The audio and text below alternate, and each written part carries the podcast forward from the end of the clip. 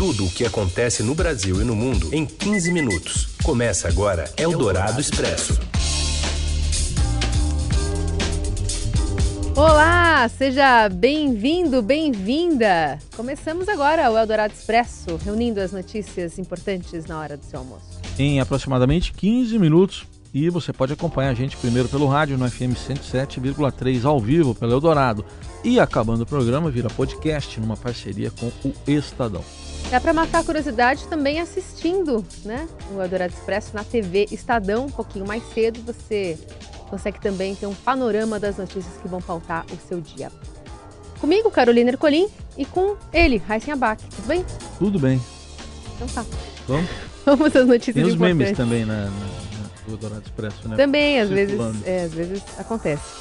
Hoje é dia 5 de março de 2020. Eldorado Expresso. Sobe para 27 o número de mortos no temporal que atingiu o litoral paulista nesta semana. Os bombeiros ainda procuram 22 pessoas desaparecidas. Dólar acima de todos. A moeda americana bate novo recorde e supera os R$ 4,65 com o câmbio pressionado pelos impactos do coronavírus na economia global. E ainda a confirmação do quarto caso de coronavírus no Brasil e a situação de Ronaldinho Gaúcho detido no Paraguai. Eldorado Expresso. A gente começa falando sobre as buscas por desaparecidos na Baixada Santista. Quem atualiza pra gente é a repórter Priscila Mendes. Oi, Priscila. Hoje é o terceiro dia de trabalhos por busca de desaparecidos na Baixada Santista, que foi atingida por uma forte chuva entre a noite de segunda-feira e a madrugada de terça-feira. Pelo menos 27 pessoas morreram já. O número de desaparecidos está na casa de 43 pessoas, mas pode ser maior, segundo relatos de vizinhos, porque parte desses deslizamentos ocorreram em áreas de encosta em que haviam muitas casas, geralmente com famílias grandes, com mais de um filho. Além disso, o número de desabrigados chega a quase 500, tanto no Guarujá, Santos, São Vicente e também em Peruíbe. Esse trabalho é contínuo e é realizado pelo Corpo de Bombeiros, também com apoio da Defesa Civil e de muitos voluntários, geralmente pessoas que moram na região e que estão improvisando com instrumentos domésticos como enxadas, eh, baldes e o que mais é encontrado como improviso mesmo para retirar essa lama, porque ainda há uma expectativa de tirar corpos e talvez até mesmo pessoas com vida. Esse trabalho ainda não tem data para terminar e deve continuar ainda pelos próximos dias. Ontem foram, ontem foram realizados já alguns enterros e velórios de algumas das vítimas, inclusive do Cabo Moraes, um bombeiro que morreu um- durante o resgate no Morro do Macaco Molhado, no Guarujá. Eldorado Expresso. O dólar está em alta pelo 12º dia seguido já superou a marca de R$ 4,65 pela primeira vez na história. Isso apesar de o Banco Central ter anunciado uma intervenção de 1 bilhão de dólares. Chegou a anunciar ontem até. O câmbio está pressionado pelos impactos do coronavírus na economia global e pelos próximos passos do Banco Central aqui do Brasil após o corte de juros nos Estados Unidos nesta semana. O Comitê de Política Monetária, o Copom do Banco Central, vai se reunir em 17 e 18 de março para decidir sobre a taxa de juros que está no patamar mínimo recorde de 4,25% ao ano. E hoje, nas casas de câmbio, o dólar já é negociado por valores acima dos R$ 5,00. Eldorado Expresso. O presidente Bolsonaro está em São Paulo, mas mais cedo, no Palácio da Alvorada, na saída em Brasília, o presidente não falou com a imprensa e ainda questionou o porquê dos profissionais continuarem indo até lá. Júlia Lindner tem informações. Olá, Carol. Olá, Heisen. É, ontem o presidente Jair Bolsonaro terceirizou para o humorista carioca da TV Record respostas sobre o resultado abaixo do esperado do produto interno bruto, que veio em 1,1%. Só que hoje ele responsabilizou a imprensa mais uma vez pela repercussão negativa em relação ao episódio, já que foi considerado que o presidente fez piada em relação ao resultado econômico. Então hoje ele disse que os profissionais não agiram corretamente, que ele não iria responder perguntas nem falar com os profissionais que ficam no Palácio da Alvorada diariamente, e ele também questionou por que, que os jornalistas vão lá mesmo sendo atacados. Se você sofre um ataque todo dia, no mesmo lugar, você ia nesse lugar? Você apanha todo dia quando passa na rua, você vai passar nessa rua. Cortar a imprensa diz que eu ataco todo dia e eu estou aqui todo dia. Vocês aprenderem a fazer jornalismo, eu converso com vocês. Mas se vocês sofrem ataques todo dia, o que vocês estão fazendo aqui? Lembrando que foi no Palácio da Alvorada que o presidente fez anúncios importantes, como a demissão do ex-presidente do BNDES, Joaquim Levy, falou sobre trocas na Superintendência da Polícia Federal do Rio de Janeiro, mesmo antes da instituição ter informações sobre isso. Foi lá também que ele levantou polêmicas, ele fez um ataque ataque ao presidente da OAB, Felipe Santa Cruz, é, lançou suspeitas sobre a participação de ONGs nas queimadas da Amazônia. Então, é no Alvorada que o presidente usa o espaço para falar com apoiadores e também dar declarações para a imprensa sobre diversos assuntos, inclusive para repercutir temas relevantes como o resultado do Produto Interno Bruto de 2019 e as expectativas para 2020. Detalhe é que os jornalistas que vão ao Palácio Planalto ou da Alvorada diariamente não vão lá para prestar contas ao presidente da República, seja ele quem for, mas sim aos seus leitores, ouvintes, telespectadores, internautas, enfim, ao público em geral, o cidadão. Eldorado Expresso.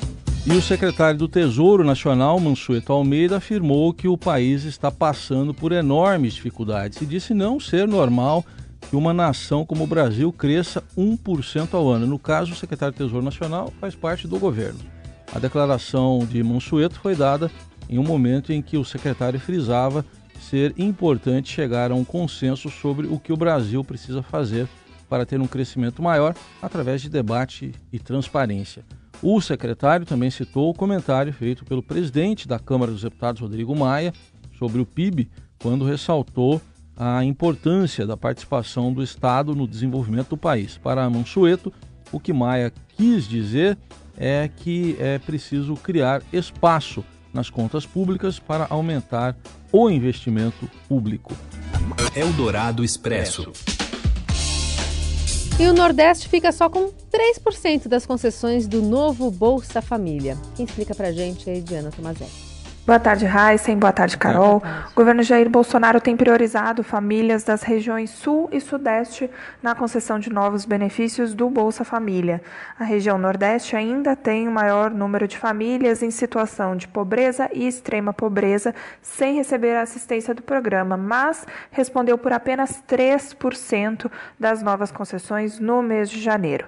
Já o Sul e o Sudeste tiveram 75% dos novos benefícios. Vale dizer que no segundo semestre do ano passado, a média de novas concessões do Bolsa Família foi baixa, o que até contribuiu para o aumento das filas de espera pelo benefício. Isso mudou em janeiro, que teve um pico de 100 mil famílias contempladas. Especialistas ouvidos pelo Estadão avaliam que não faz sentido ter mais concessões para Sul e Sudeste, uma vez que a maior taxa de pobreza no país está no Nordeste. A região que foi preterida na distribuição do benefício no início deste ano foi a única que deu vitória ao candidato do PT, Fernando Haddad, para a presidência da República em oposição a Bolsonaro. Nós procuramos o Ministério da Cidadania, que afirmou que o processo de concessão do benefício é impessoal e automatizado, mas não explicou o porquê da disparidade entre as regiões. Eldorado Expresso. E a Lava Jato prendeu hoje o ex-secretário nacional de Justiça do governo de Michel Temer. Acompanhe os detalhes com Pepito Ortega. Oi, Pepita. Oi, Carol. Oi, Heisen. Oi. A Polícia Federal abriu uma nova fase da Operação Lava Jato no Rio nessa quinta e prendeu Aristério Pereira dos Santos, ex-secretário nacional de Justiça do governo Temer. Ele e outras 14 pessoas foram denunciadas por envolvimento em pagamento de propina a conselheiros do Tribunal de Contas do Estado do Rio de Janeiro, segundo o Ministério Público Federal. Até o momento, oito pessoas foram presas. Ao todo, nove mandados de prisão foram expedidos pelo juiz da sétima vara federal criminal Marcelo Bretas, responsável pela Lava Jato no estado. A Polícia Federal cumpre ainda 34 mandados de busca e apreensão no Rio e na Baixada Fluminense. Em um dos endereços investigados, um escritório de advocacia, foram apreendidos 118 mil reais em uma sala utilizada por Astério. Procurador de Justiça aposentado do Ministério Público do Rio, Astério foi secretário de Administração Penitenciária entre 2003 e 2006, durante a gestão de Rosinha Garotinho. A ação foi batizada de Titereiro. Segundo a Receita Federal, o nome faz alusão à pessoa que move bonecos de marionete. Segundo a Polícia Federal, a operação mira pessoas físicas e jurídicas que participaram de uma rede de pagamentos de propina relacionada às atividades da Secretaria de Administração Penitenciária do Rio. Eldorado Expresso. Seu dinheiro em ação. Os destaques da Bolsa, com Vitor Aguiar. Fala, Vitor, boa tarde. Oi, Carol, boa tarde. Boa tarde, Raíssa. Boa, boa tarde. tarde, ouvintes. Tudo bem? Tudo bem. Vamos falar sobre o céu é o limite? o céu é o limite. E olha só, né? Ontem eu tinha escrito no seu dinheiro que o dólar à vista tinha subido pela 11 sessão consecutiva. Aí cheguei hoje para trabalhar e o que aconteceu? O dólar sobe pela 12 sessão consecutiva é. e não é uma, uma, alta qualquer não, viu? Uma alta muito expressiva de 1,4% nesse momento. Com isso o dólar à vista já chega em R$ 4,64 sendo que na máxima chegou a 4,65. O Ibovespa também tem um dia aí bastante pressionado. No momento vai caindo 1,93%, aparece ali na faixa de 105.152 pontos. E tudo isso com o dólar mesmo, com o Banco Central atuando, Vitor? Então, Raíssa, o Banco Central ele atuou, né? Ontem ele já tinha avisado que hoje faria ali um leilão para injetar recursos. Vendo que a situação estava feia, o Banco Central anunciou mais um leilão, só que esse tipo de atuação em que ele anuncia antecipadamente, ele meio que não, não agrada muito o mercado, né? Para trazer um alívio de fato mesmo, o mercado estava esperando uma atuação surpresa, sem uma comunicação antecipada, ou até mesmo um anúncio aí de um pacote mais estruturado que possa trazer um alívio no curto e no médio prazo para o mercado de câmbio. Então, essa própria atuação do BC, aí aos riscos cada vez maiores, que o coronavírus traz em economia global, isso está criando um ambiente de muito nervosismo no mercado de câmbio, por isso que a gente vê o dólar, ele continua subindo e sobe aí nessa magnitude muito elevada, mais de 1% de alta, com isso a gente já vai aí novamente renovando as máximas e chegando perto de R$ 4,65, isso no dólar à vista, claro que nas casas de câmbio, dólar turismo, o nível é bem mais elevado. E falando sobre coronavírus, como é que ele está afetando as bolsas hoje? Então, né, sobre o coronavírus, a gente tem aí o noticiário trazendo né, essas evidências de que, primeiro, né, o coronavírus está de fato afetando a economia mundial e o setor aéreo, principalmente, é o mais afetado. Né? As pessoas elas naturalmente ficam com medo de viajar ou evitam aí é, fazer viagens internacionais. Então a gente vê que a aviação ela está sendo muito impactada isso no mundo todo e lá nos Estados Unidos a gente vê aí os casos eles ganhando muita força, né? O número de mortos está subindo, o número de contaminados está subindo. Então isso cria sim um ambiente muito negativo, um ambiente de muita preocupação. Por isso que a gente vê, né? o Ibovespa está caindo bastante, caindo quase 2%, e lá nos Estados Unidos o tom também é esse, né? Dow Jones, S&P, todas as principais bolsas, os principais índices acionários caindo aí quase 2% nesta quinta-feira. Muito bem, vamos continuar acompanhando a movimentação do dólar das bolsas hoje e também lá no seu dinheiro, Vitor. É isso aí, seudinheiro.com. A gente vai continuar monitorando o dólar para ver se o céu é o limite ou não, né? Se ele consegue ir além do céu. Tchau, gente. Até amanhã. Valeu, obrigada. Você ouve Eldorado Expresso. De volta ao Eldorado Expresso, com as notícias importantes desta quinta-feira.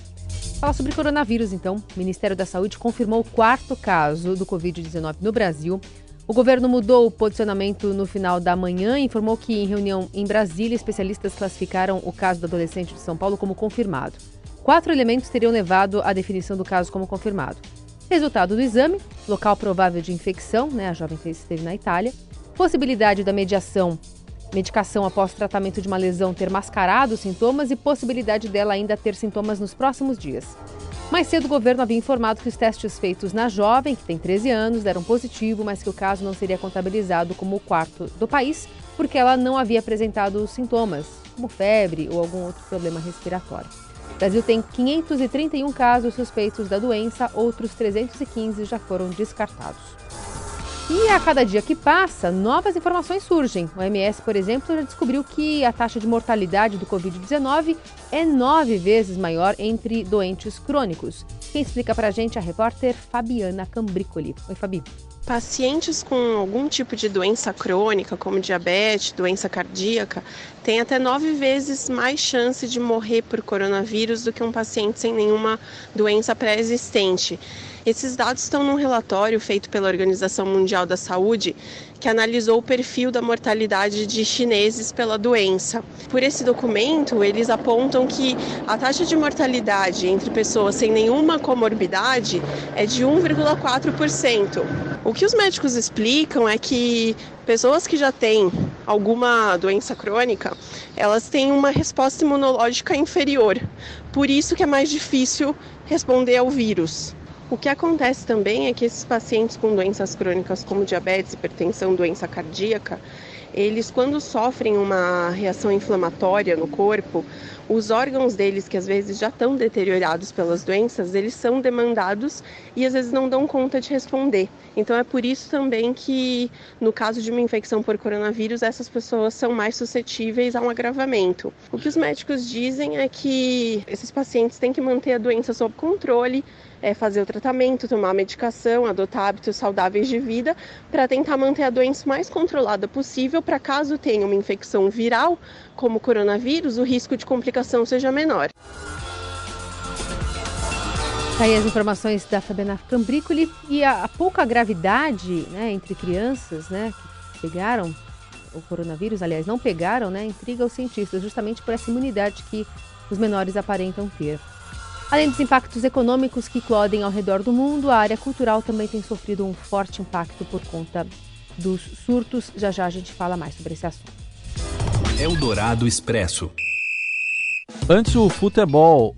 É, não é bem futebol, é sobre um ex-jogador. O Ronaldinho Gaúcho. É que no futebol hoje tem São Paulo e Binacional lá no Peru. A gente está de olho no São Paulo porque tem altitude lá de 3.825 metros e o Alexandre Pato estará no Peru.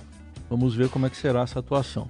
Mas o Ronaldinho Gaúcho e o irmão dele, o Assis, foram detidos no Paraguai por uso de documentos falsos. Acompanhei com o Robson Morelli. Olá, amigos! Hoje eu quero falar desse episódio envolvendo o Ronaldinho Gaúcho lá em Assunção, no Paraguai. Ronaldinho Gaúcho está detido provisoriamente porque entrou no, no país com documentos falsos.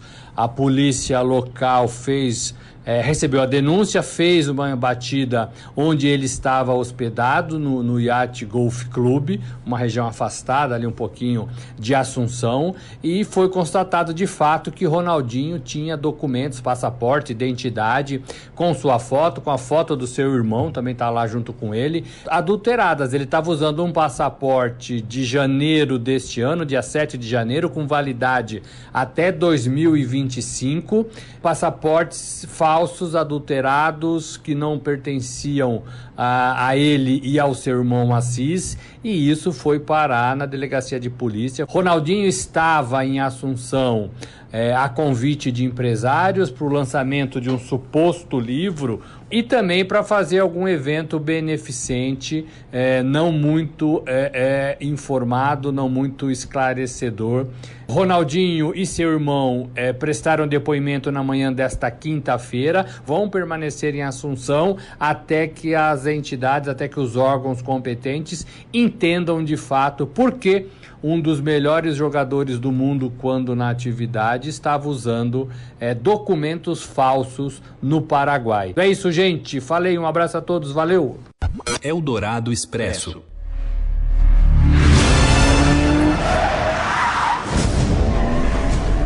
Why would I betray you? We all have our secrets. You just didn't get to yours yet. Se você estava esperando o lançamento de James Bond 007 Sem Tempo para Morrer, vai ter que esperar mais um pouquinho. A estreia do próximo filme da saga foi adiada de abril, agora, para novembro, por causa do crescente medo do surto do coronavírus.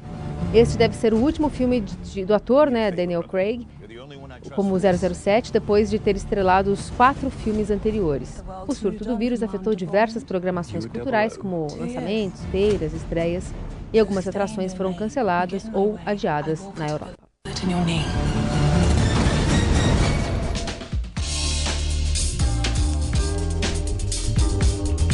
Então, a dúvida é se a pirataria está sabendo. Se foi adiado? Foi adiado. Ou se, será que não vai estar no camelô logo logo? Fica a dúvida. A gente encerra por aqui. Essa edição do Eldorado Expresso. Obrigada pela sua companhia. Até amanhã. Tchau, uma boa quinta. Você ouviu Eldorado Expresso tudo o que acontece no Brasil e no mundo em 15 minutos.